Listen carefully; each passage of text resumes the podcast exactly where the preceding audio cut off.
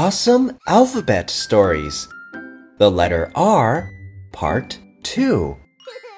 Little Rabbit loses to the turtle in the race.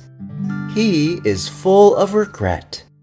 He prepares to race against the big rhino. But the rhino says, We don't race on foot anymore. Do you dare to race racing cars with me? Little Rabbit, who can't drive, is stunned. Luckily, the rain comes down. Little Rabbit doesn't need to race the rhino anymore. Rabbit, Rhino, Rain, Racing car.